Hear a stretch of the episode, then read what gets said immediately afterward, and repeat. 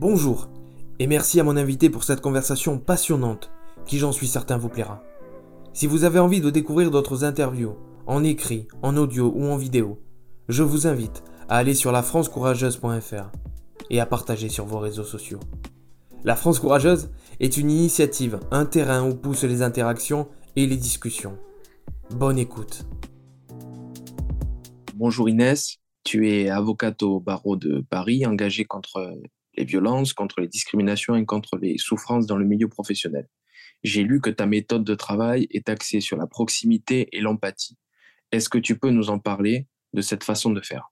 Oui, alors bonjour Baptiste. Effectivement, alors moi, euh, je considère que j'ai été moi-même victime en fait de, de, ces souffrances, du harcèlement, discrimination. Et pour être passé par là, je sais très bien euh, le ressenti et les souffrances que ça peut engendrer. Donc, euh, j'ai décidé de me consacrer essentiellement sur ces thématiques et de garder ce lien de proximité, de confiance qui s'installe dès le premier coup de fil avec, avec les potentiels clients et clientes, parce que j'ai quand même plus de femmes aujourd'hui qui se présentent à mon cabinet. Et, et tout de suite, on s'appelle par nos prénoms. C'est vraiment un partenariat, un travail d'équipe. Moi, je suis là pour une écoute vraiment très active et bienveillante. Et les premiers mots à chaque fois que je leur dis, tout de suite, c'est déjà je vous crois. Je, je, vous êtes victime, je vous crois, vous pouvez être libre de me dire tout ce que vous voulez. Et, elles sont plus à l'aise pour, et en confiance pour dérouler leur histoire, raconter avec leurs mots. Et, et elles ont besoin justement que quelqu'un mette les mots, en fait, même si pour elles, c'est des situations qui ne sont pas normales ou qui ont brisé leur vie, ou en tout cas qui ont eu des conséquences sur leur santé elles n'ont pas forcément su mettre les mots. Elles savent que c'est pas, voilà, c'était pas quelque chose de normal qui devait arriver, mais elles peuvent pas qualifier la situation, euh, si c'est du harcèlement, de la violence, de la discrimination ou non. Et c'est vrai que c'est moi qui mets les mots au fur et à mesure. Ça les rassure, elles se sentent euh, écoutées, euh, soutenues, et surtout, on, arrive à leur donner des éléments de réponse et tout de suite rentrer dans un accompagnement que j'appelle moi un accompagnement 360 parce que j'ai une forte part aussi de d'accompagnement psychologique. Donc, je travaille avec des, psychologues du travail partenaires et euh, spécialistes dans les souffrances au travail et le burn-out. Donc, ils savent aussi comment euh, accompagner au mieux euh, ce genre de, personnes et de victimes. On n'a pas le même accompagnement que pour n'importe quel autre cas ou salarié sur d'autres dossiers. Ça n'a rien à voir au niveau, au niveau d'un accompagnement qui va être plus long, plus intense, plus douloureux et qui va se poursuivre généralement sur des années. Pour rebondir sur ce que tu disais, qui est très intéressant, je sais que tu exerces depuis plus de dix ans en droit du travail. Cette façon de faire, elle est venue naturellement dès le début ou c'est avec l'expérience que tu, as su savoir et mettre, euh, et mettre en pratique une façon de faire qui te correspondait à toi? Alors effectivement, ça fait 12 ans maintenant, un peu plus de 12 ans que je suis avocate. Et en fait, ça a toujours été. Ça a toujours été dans ma façon de faire et de fonctionner parce que je pars du principe que j'ai toujours mis mon, métier en, second. En fait, je dis toujours à mes clients ou autres ou les personnes qui me rencontrent, euh, qui me disent ah mais on dirait pas que vous êtes avocate. Ce côté-là, en disant mais parce que avant d'être avocate, je reste Inès en fait. Inès, euh, une femme euh, forte avec ses valeurs et ses principes. Et mon métier ne fait pas ma personnalité. Donc j'ai vraiment été, et je suis fière aujourd'hui d'avoir gardé ça et de et de ne pas mettre de distance avec mes clients, de, traiter mes dossiers euh, et de me battre comme si c'était un membre de ma famille, avec toute l'implication et la combativité que, dont on a besoin, ou en tout cas euh, l'implication nécessaire. Et c'est vrai que je n'ai jamais mis. Euh, alors, je suis respectée par mes clients, ils en sont très contents. Hein, ça n'empêche que c'est pas parce qu'on m'appelle par mon prénom ou que j'ai pas besoin qu'on m'appelle maître que ça enlève effectivement le respect et la considération pour, pour le métier. Donc, euh, mais, mais c'est vrai que voilà, je tiens, je tiens effectivement à ce qu'on garde ce lien de, de proximité, de, de, confiance et qu'on ne mette pas une barrière inutile euh, où les gens ont peur déjà, déjà aujourd'hui, n'ont pas le réflexe d'avoir recours à un avocat. Il y a aussi beaucoup de stéréotypes et beaucoup de préjugés sur les avocats. Et, euh, et, je pense que ma force, c'est ça, c'est de montrer que ben non, tous les avocats sont pas psychorigides, austères, durs, appelez-moi maître ou qui ne répondent jamais au téléphone ou, qu'on comprend rien à ce qu'ils disent. Non, non, moi, voilà, on, me répond toujours que c'est très clair, qu'ils comprennent très bien et je leur parle avec des mots très simples, euh, des situations concrètes. On parle sur des exemples pratiques du vécu, du quotidien de tout le monde. Donc, euh, donc j'ai pas du tout de difficulté à ce niveau-là et je suis, je suis contente en fait de rester dans ce lien. Dans ce lien, c'est simple avec mes clients. Hein. D'ailleurs, certains sont même devenus des amis à terme parce qu'avec des procédures, ça rapproche hein, sur des années. Donc, euh, donc je n'ai pas, pas de difficulté sur ça et je trouve que c'est une force en plus. Pour rester dans une dimension personnelle, c'est que ton, ton engagement contre les, les, violences dans le monde professionnel, les pressions psychologiques, tout ça est venu d'une histoire personnelle, d'un contexte familial peut-être. Tu pourras peut-être nous en parler. Moi, ce que j'aimerais savoir, c'est si l'injustice, c'est ce qui te révolte, si le besoin de justice, c'est ce qui t'anime, et si c'est pas forcément non plus très dur ou trop compliqué euh, parfois de s'investir dans des dossiers qui peuvent nous toucher, qui peuvent euh, qui peuvent aussi euh, tirer sur la, une, corde sensible personnelle. C'est pas toujours évident de, de traiter et de gérer des dossiers quand il y a l'affect qui rentre en jeu. Alors oui, effectivement, c'est vrai que moi, c'est né d'une histoire, d'un vécu personnel. Euh, j'ai été confrontée à l'injustice très très jeune et très tôt, euh, avec une, euh, une mère femme de ménage qui nous a élevés seuls avec mes sept frères et sœurs et qui a subi beaucoup d'injustice au travail, qui s'est tuée à la tâche, voilà, qui, qui, faisait, qui bossait sept jours sur sept, des horaires, je voyais pratiquement jamais ma mère. Donc, et je me suis dit non, c'est pas normal. Plus bon, une autre histoire personnelle liée à, à un frère qui, qui a subi aussi une opération qui l'a rendu aveugle et, euh, et, ma mère ne connaissait pas ses droits, n'était pas accompagnée d'un avocat, elle n'avait pas les moyens, donc euh, euh, les, médecins ont reconnu qu'il n'y avait pas d'erreur médicale, donc elle n'a jamais pu non plus se défendre. Donc c'est vrai que moi, l'injustice, c'est voilà, ça me révolte, c'est je enfin au fond des tripes et, et je ne supporte pas l'injustice. C'est quelque chose vraiment qui m'anime dans tout, dans ma vie personnelle, dans ma vie professionnelle parce que je trouve pas ça normal. On est tous censés être égaux, on est tous les mêmes. Personne n'est mieux que l'autre. Personne ne doit faire subir quoi que ce soit à l'autre. Et, c'est ce que je disais, même en cabinet d'avocat ou autre, il n'y a aucun statut, aucun titre, aucune euh, excuse qui justifie en fait de maltraiter une personne. On est, on est tous égaux et encore moins justement de ne pas tolérer. Euh, euh, sur des motifs encore plus graves, discriminatoires, du fait d'une couleur de peau, d'une situation, d'une condition sociale, d'un milieu. Moi, je suis née dans un milieu très, très populaire. J'ai grandi en banlieue, dans le 93. Euh, voilà, de, parents d'origine maghrébine. Et pourtant, bah, j'avais ce, cette envie-là de, bah, de, faire quelque chose, moi, de mon destin, en me disant, bah non, je, vais, casser toutes ces injustices, cette injustice sociale, toutes ces limites, ces barrières, et je vais me créer ma propre chance. Et, euh, et effectivement, c'est quelque chose qui, qui me qui m'a poussé à aller jusqu'à devenir avocate. En tout cas, depuis très jeune, je savais que c'est ce que je voulais faire pour faire changer les choses à ma manière et faire bouger les lignes euh, sur ces sujets-là. Et bien sûr, euh, au départ, c'était du droit du travail et la fameuse le fameux engagement pour les violences et et, euh, et, et le harcèlement, les discriminations au travail. Effectivement, est venu de ma dernière expérience en cabinet d'avocat où ça a été un déclic pour moi parce que j'ai subi moi-même en tant qu'avocate spécialisée dans ce domaine-là, les pires choses. Et je me suis dit, si moi, je l'ai subi alors que je suis censée euh, connaître le droit ou savoir me protéger, avoir des réflexes et j'ai pas pu me défendre moi-même à ce moment-là, bah, c'est ce que je vais faire et aider euh, tous les salariés euh, qui ne savent pas, qui n'ont pas ce réflexe et surtout me faire un, défi de, bah, de, de, créer, de rendre en fait le monde, de un monde du travail plus simple, plus inclusif et surtout que le, le travail ne puisse plus rendre malade parce que c'est pas normal aujourd'hui en France en 2022 encore que les chiffres de, la souffrance au travail, du mal-être au travail, des burn-out explosent, alors que justement, on est une société où l'information euh, est omniprésente, euh, où on est censé avoir un accès aux droits facilité et que euh, surtout, il y a plein, plein de lois qui sont censées protéger les salariés sur ces sujets-là et qui ne sont pas du tout appliqués.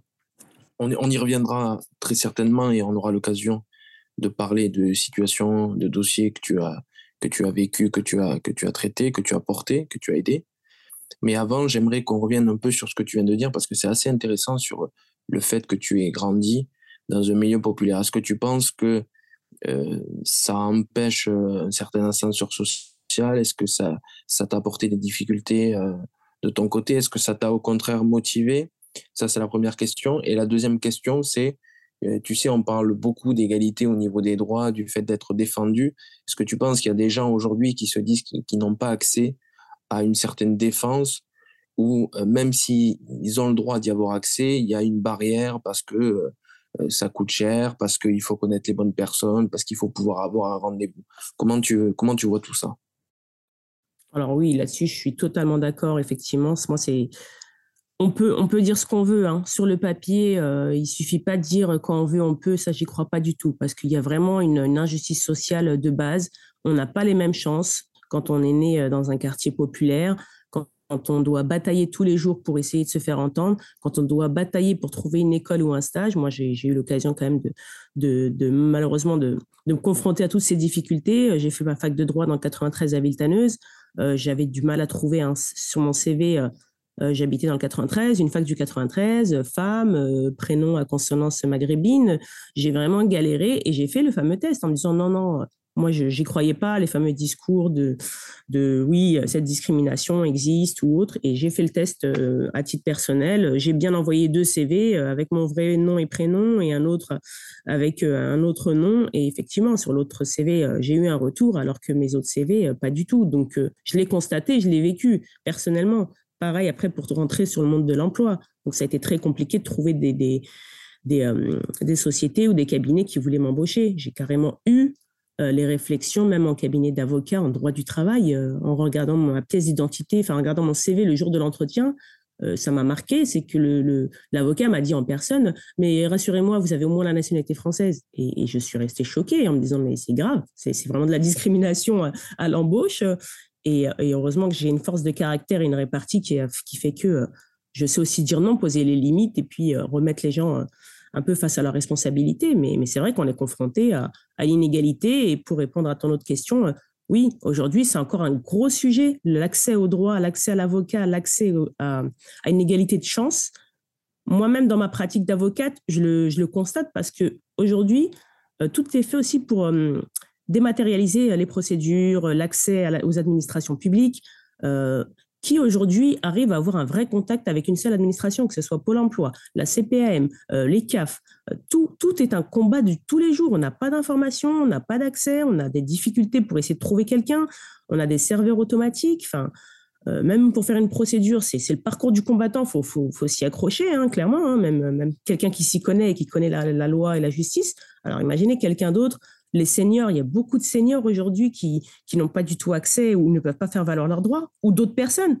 C'est tellement complexe que finalement, les gens soit ne sont pas informés sur, ce euh, euh, ou les aides auxquelles ils ont droit, ou soit sont informés, mais sont tellement dépités par le parcours du combattant que finalement, ils y renoncent. Donc, c'est ça qui est honteux aujourd'hui. C'est, voilà, c'est, on, joue de, de, ça, en fait, euh, pour la complexité du droit et de l'accès au droit, finalement, pour faire des économies euh, sur la vie de certains, sur la santé des gens et autres. Et je trouve ça complètement euh, euh, illogique et pas normal et, complètement intolérable, en France en tout cas. Donc, dès que je peux, moi, j'essaie d'aider sur tous les aspects, en tout cas, qui touchent à cet accès-là. Et dans ma pratique aussi, je, tiens vraiment à un accès au droit et c'est pour ça aussi que j'utilise des méthodes qu'on appelle bah, classique, hein, enfin clair, de rendre le droit accessible au plus grand nombre. En fait, voilà, d'être compris par tous, d'avoir des réponses concrètes, euh, pas du jargon juridique euh, ou des mots euh, où on ne sait pas quoi faire. Donc vraiment, les gens repartent avec des réponses et surtout une mise en place des actions concrètes, voilà, pour, pour faire reconnaître leurs droits et pour enfin obtenir soit justice, soit une indemnisation, soit juste une reconnaissance auquel ils ont droit. Et c'est vrai que c'est pas normal de devoir batailler pour tout en France pour avoir ses droits. Surtout que tu te retrouves face à des situations où euh, des hommes et des femmes peuvent être en situation de détresse psychologique, donc qui sont peut-être euh, détruits moralement, psychologiquement, voire physiquement, ou tout ça à la fois. Et donc en plus, il faut qu'ils rentrent dans une bataille juridique. Donc c'est pour ça que je trouve que ta façon de, ta façon de faire et ta, ta façon d'être qui est dans l'accompagnement, dans l'empathie, dans la bienveillance, dans le fait d'être aux côtés d'eux, c'est quelque chose d'important et d'essentiel pour pouvoir commencer à guérir, à se reconstruire et, avancer. Et c'est la question que je me, pose un petit peu maintenant, c'est de se demander, est-ce que c'est vraiment possible quand il s'agit de violences psychologiques qui marquent énormément des personnes, femmes ou hommes, pour des années entières, moralement ou physiquement, d'arriver à demander véritablement réparation alors c'est très simple, hein. je réponds toujours à, mes clients et moi-même, pour, comme je dis encore une fois, pour l'avoir vécu. Première chose que je leur dis, il n'y a, pas de, pas de faux espoirs. En clair, je leur dis tout de suite, il n'y a aucune réparation qui sera à la hauteur de votre préjudice. Et ça, c'est très important. C'est aucune réparation ne pourra vous rendre les années, la souffrance endurée, le temps de, reconstruction, parce que d'une personne à une autre, on n'a pas tous la même tolérance, malheureusement aussi au stress, à la, souffrance, à la violence. Euh, Et souvent, quand on vient me voir, c'est ça. Tu, le disais très bien, c'est que les personnes s'en rendent compte quand ils sont à la limite ou que le, corps a lâché, quand c'est limite déjà trop tard et qu'ils n'ont pas vu tous les autres signes ou qu'ils n'ont pas voulu les voir parce que peur de perdre leur travail, de se retrouver dans une situation délicate. Euh, et puis surtout, on le vit très mal parce qu'on le vit une fois plus comme une injustice en disant mais pourquoi ça m'arrive? Ou mais qu'est-ce que j'ai fait? Mais c'est pas normal, pourquoi on me fait ça? Et on sort, il y, a, plusieurs phases en fait. On, a une phase de déni, de culpabilisation, de honte. Donc on a du mal à en parler à, mettre des mots dessus ou même à, demander de l'aide, alors que ça, c'est vraiment le message fort qu'il faut retenir, c'est faut en parler. La honte et la peur et la honte doivent vraiment changer de camp.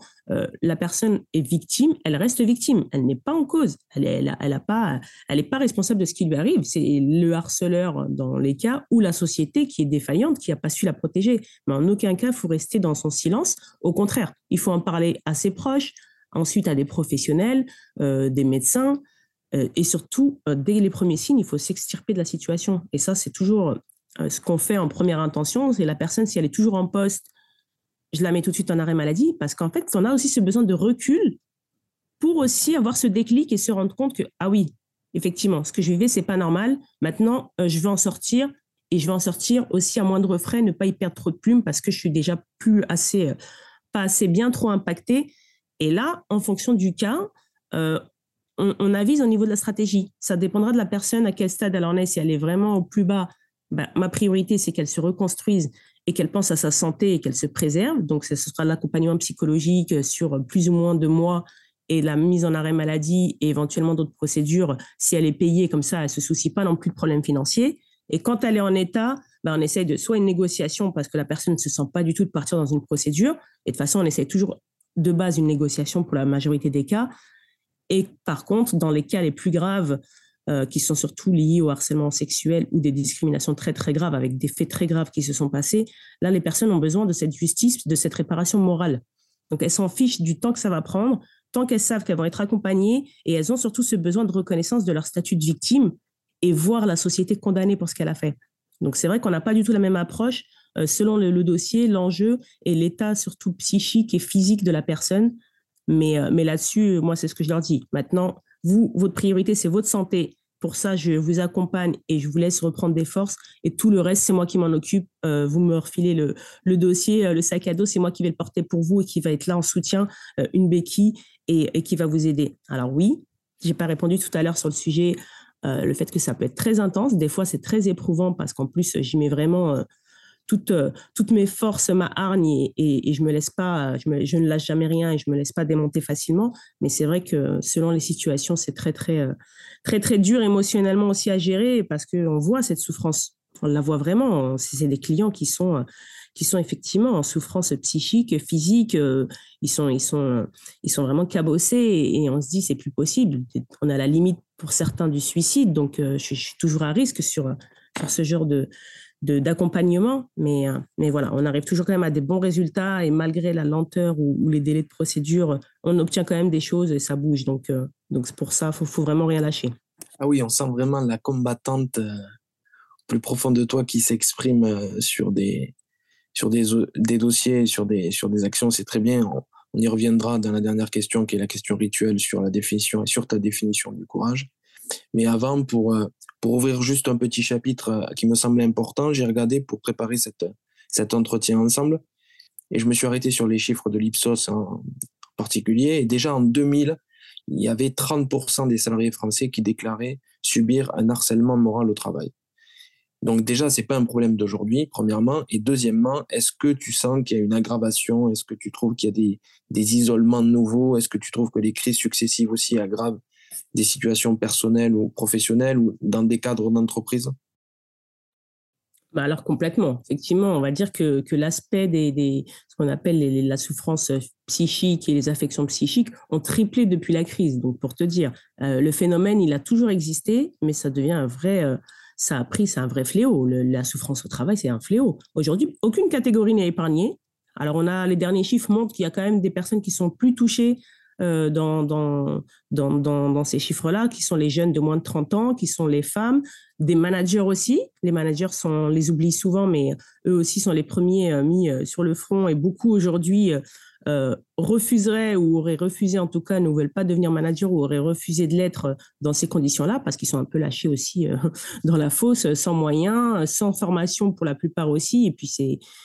Puis dans des situations. Et les RH également, il y en a beaucoup, beaucoup. Là, les chiffres sont hallucinants. 82% des, des RH sont au bord du burn-out également, parce que, pareil, en fait, on pense que parce qu'on a des fonctions euh, bah, de conseil ou euh, de, euh, juridiques ou autres, on est mieux protégé ou on est épargné. Non, pas du tout. Aujourd'hui, tout, le monde est, tout le monde est concerné, tout le monde peut être sujet au burn-out, une souffrance au travail, un harcèlement. et les gens n'ont pas encore les réflexes ou ne sont pas assez informés, par contre, malheureusement, sur, sur les, leurs droits, sur les, premiers réflexes à avoir, sur les, premiers conseils pour essayer de, désamorcer ça ou en tout cas de commencer à sentir ou à être en alerte sur les premiers signaux, en fait, pour, pour faire réagir les choses. Et, euh, et c'est vrai que moi, je considère qu'on a tous, bien sûr, des droits, mais on a aussi tous des devoirs. Et la loi, d'ailleurs, nous, nous protège en partie. Donc, autant des victimes que tous les témoins, euh, il y a une protection légale. En fait, il faut, il faut parler, il faut agir, il faut dénoncer. Parce que c'est ça qui fait que si tout le collectif se solidarise, ben, on évitera ce genre de situation. Pour moi, c'est ça. On part d'une prévention, d'une information.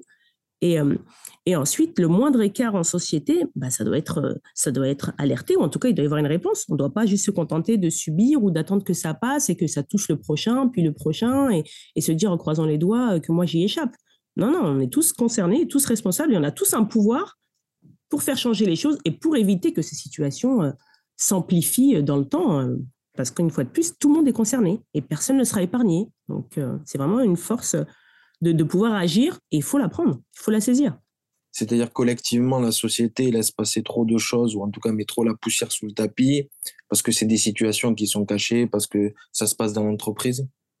Ah mais complètement. En fait, moi, tous mes dossiers et, euh, et ce qui me révolte encore plus, c'est qu'en fait, on a, on, a la, on en parlait l'autre fois, c'est qu'on a la différence entre ce qui est commercial, marketing, affiché, euh, la fameuse apparence qu'on veut donner, donc euh, pour la plupart des grosses boîtes et des gros groupes qui font un travail sur la fameuse RSE pour avoir une étiquette de valeur bienveillante, de préoccupation du bien-être de leurs salariés, ou de faire euh, des fameux séminaires ou encore une fois les fameux baby-foot ou une salle de repos en disant ça y est, c'est super, on a mis des choses en place. Non, non, ça c'est des valeurs qui ne volent rien, c'est des valeurs vitrines alors que les valeurs réelles et en entreprise, l'envers du décor, c'est tout l'inverse.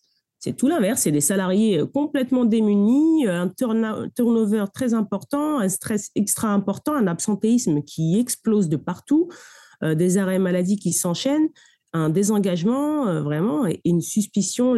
on monte vraiment les équipes, on divise les équipes. Et oui, la plupart sont passifs parce qu'ils n'ont pas la force d'eux, ou ils ont peur pour leur poste, ils ont peur pour eux, ou se disent, bah, de toute façon, qu'est-ce que moi je peux faire à mon niveau? Alors que c'est l'inverse.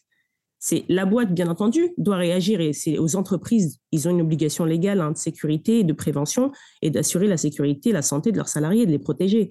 Donc la boîte doit avoir mis déjà en place tous les process, mais quand elle les a pas et qu'en plus personne ne fait remonter les infos, euh, tu sais, les chiffres sont hallucinants. Par exemple, je sais que dans les études, il y a au moins euh, tout. Alors, des choses sont, flagrantes. Et les gens préfèrent les banaliser, les minimiser, parce qu'en fait, déjà, il y a cette frontière entre ce que les gens pensent être tolérable, on va dire, en entreprise, et ce qui est légalement déjà condamnable? Ils savent pas. Donc, souvent, on a le fameux cas de « Ah, mais c'est que des blagues. Ah, mais c'est rien, c'est de l'humour, ou vous n'êtes pas drôle, ou euh, Ah, c'était pour taquiner. » Non, non. Quand on a dépassé les fameuses limites, s'il y a une chose à retenir, c'est que, en fait, tout ce qui est humour ou autre travail, bien sûr, on peut avoir de l'humour ou bien s'entendre avec des collègues, mais la limite, c'est la dignité et le ressenti de la personne. Donc, si l'autre personne, elle, est mal à l'aise, est gênée, se sent atteinte dans sa dignité, se sent humiliée, blessée, rabaissée, et qu'elle vous dit stop ou qu'elle vous fait comprendre qu'elle n'est elle est pas à l'aise avec ça, il faut arrêter. Si on persiste, on passe, on devient harceleur. On devient harceleur et c'est du harcèlement parce qu'on impose, on domine la personne et on n'est plus dans cette considération de respect, euh, de, de, réciprocité ni rien. Et puis, il y a des choses qui sont clairement pas du tout euh, tolérables. Il n'y a pas d'humour pour le racisme, il n'y a pas d'humour pour de la discrimination, il n'y a pas d'humour sur, sur du sexisme. Non, c'est pas de l'humour. Il y a des mots juridiques pour ça, c'est des délits. Donc, euh, voilà, il faut, faut replacer aussi les choses au bout d'un moment. Donc, on ne peut pas tout faire en entreprise, on ne peut pas tout dire au travail. Est-ce que tu as une situation vécue, un dossier que tu as porté, qui t'a interpellé, qui t'a choqué, qui t'a marqué, positivement ou négativement, que tu aimerais nous partager? Alors oui, j'ai une très grosse affaire d'une cliente. L'affaire a duré très longtemps, des années, hein, plus de six ans, pratiquement sept ans au prud'homme de Bobigny. En fait, cette cliente était assez jeune quand elle est venue me voir. elle avait été recommandée par une ancienne, une ancienne collègue à moi. Et effectivement, elle était venue parce que elle m'a dit bah, Je subis des choses, je suis à bout, j'en peux plus au niveau de ma société. C'était la seule femme de son équipe dans une entreprise euh, d'informatique, euh, à un poste assez élevé quand même. Hein, donc, euh, c'était pas. Mais voilà, c'est vrai que c'était une, société dans, dans le 93 et où on prenait cette fameuse ambiance sexiste, macho, euh, les blagues graveleuses à tout va, les, les remarques sur les femmes, le PDG lui-même s'autorisait. Donc il y avait vraiment euh, aucun un règne vraiment de, la, pire ambiance malsaine et sexiste et personne disait rien pour pas justement euh, se mettre à dos, s'isoler du collectif. Et elle a subissé à la fois du, du, harcèlement sexuel, du harcèlement moral, quand elle a repoussé aussi les avances de son supérieur, et pire, c'est qu'elle subissait également des injures euh, euh, et des, propos euh, racistes qui étaient passés là aussi sous soi-disant l'humour. On lui disait toujours, oh, mais c'est bon, c'est drôle. Elle se faisait insulter de, on lui disait des phrases type pendant plus de six mois et devant tout le monde, en open space, hein, devant témoins, par le, par le, supérieur également, du style, ah bah tu me fais penser à un singe avec ton petit nez noir. Tu ressembles à un bonobo. Ah non, plutôt à une baleine, une autruche avec ton arrière-train prononcé. Voilà les mots qu'elle entendait, ou le fameux ah bah, euh, quand elle mettait une jupe même longue, hein, ah, je passerais bien sous ta jupe, euh, je t'enlèverais ta culotte aussi, je te mettrais une fessée. Non, mais des choses mais hallucinantes. je me suis dit, on peut pas avoir mis ça ou écrit ça, c'est pas possible, c'est pas arrivé. Et bien, bah, si, on a vu tellement de choses. Et là, une fois de plus, la société n'a rien fait, l'a pas protégée.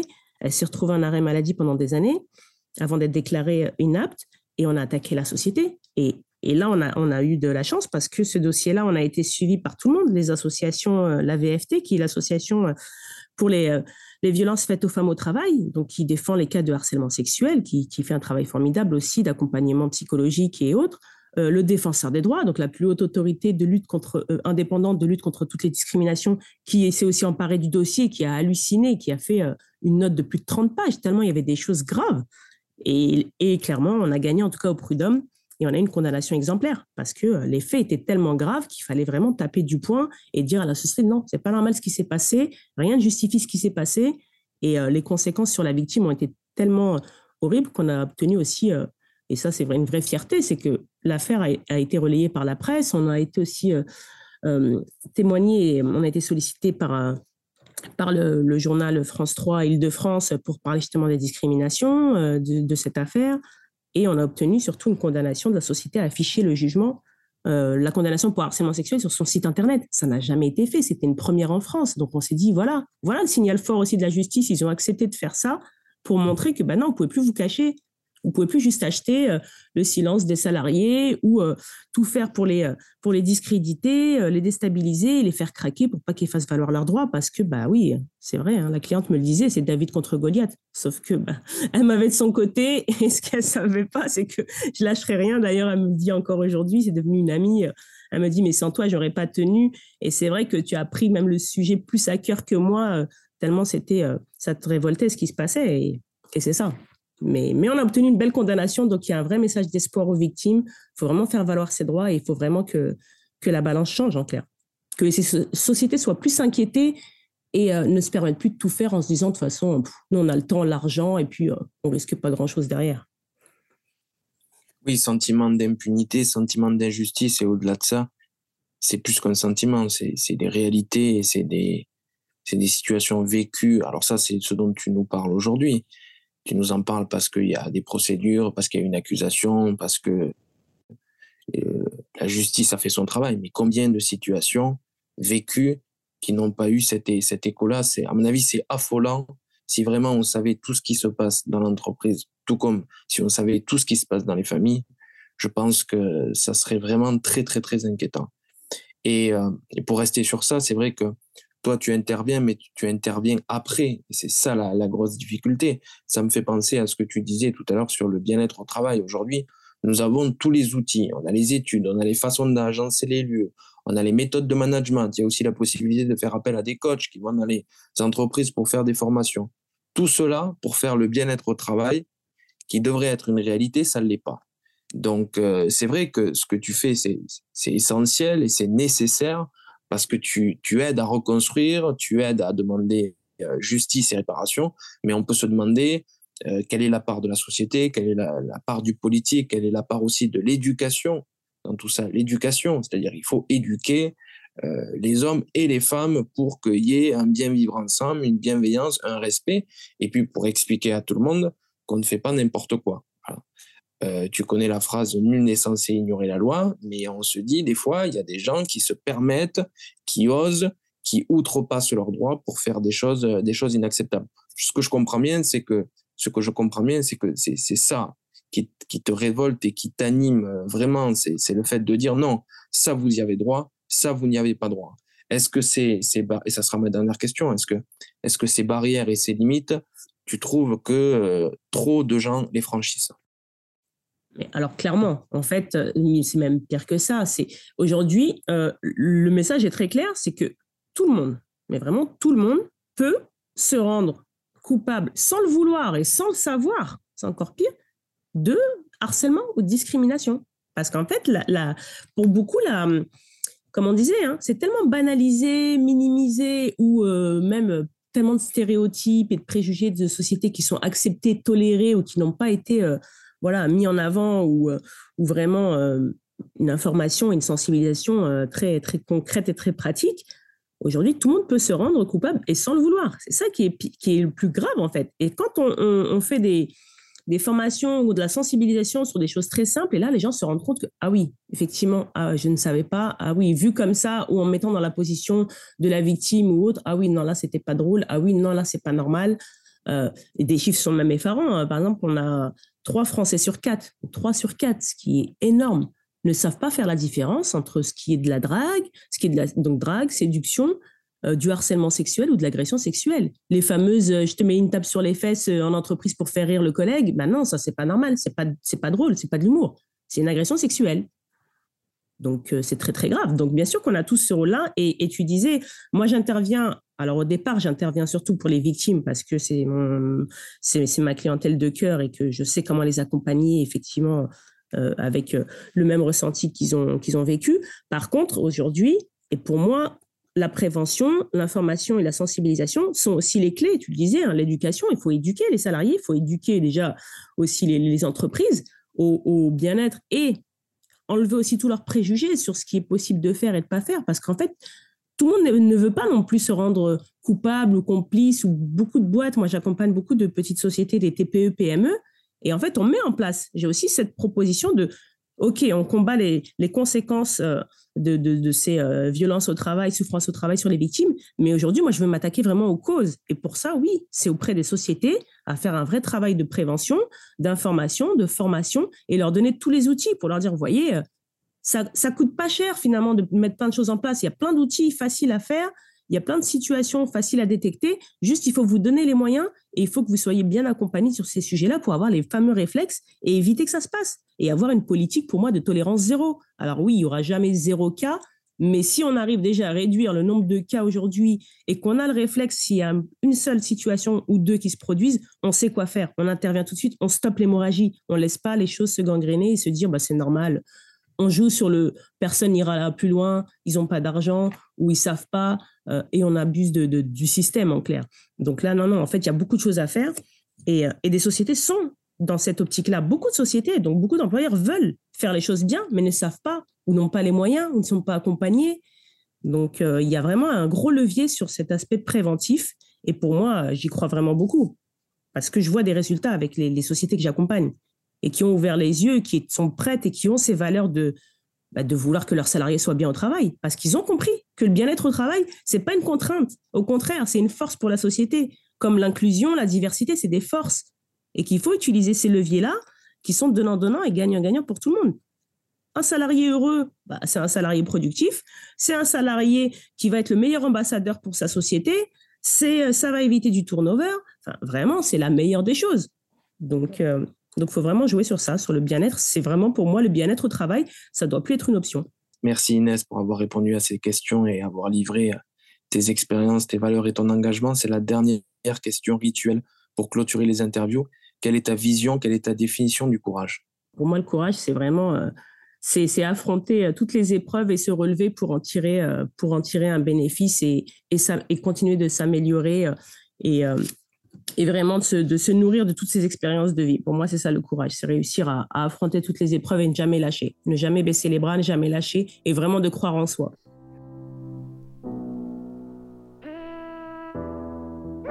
Si vous avez envie de découvrir d'autres interviews, en écrit, en audio ou en vidéo, je vous invite à aller sur lafrancecourageuse.fr et à partager sur vos réseaux sociaux. La France Courageuse est une initiative, un terrain où poussent les interactions et les discussions. A très bientôt pour de nouveaux invités et de nouvelles interviews.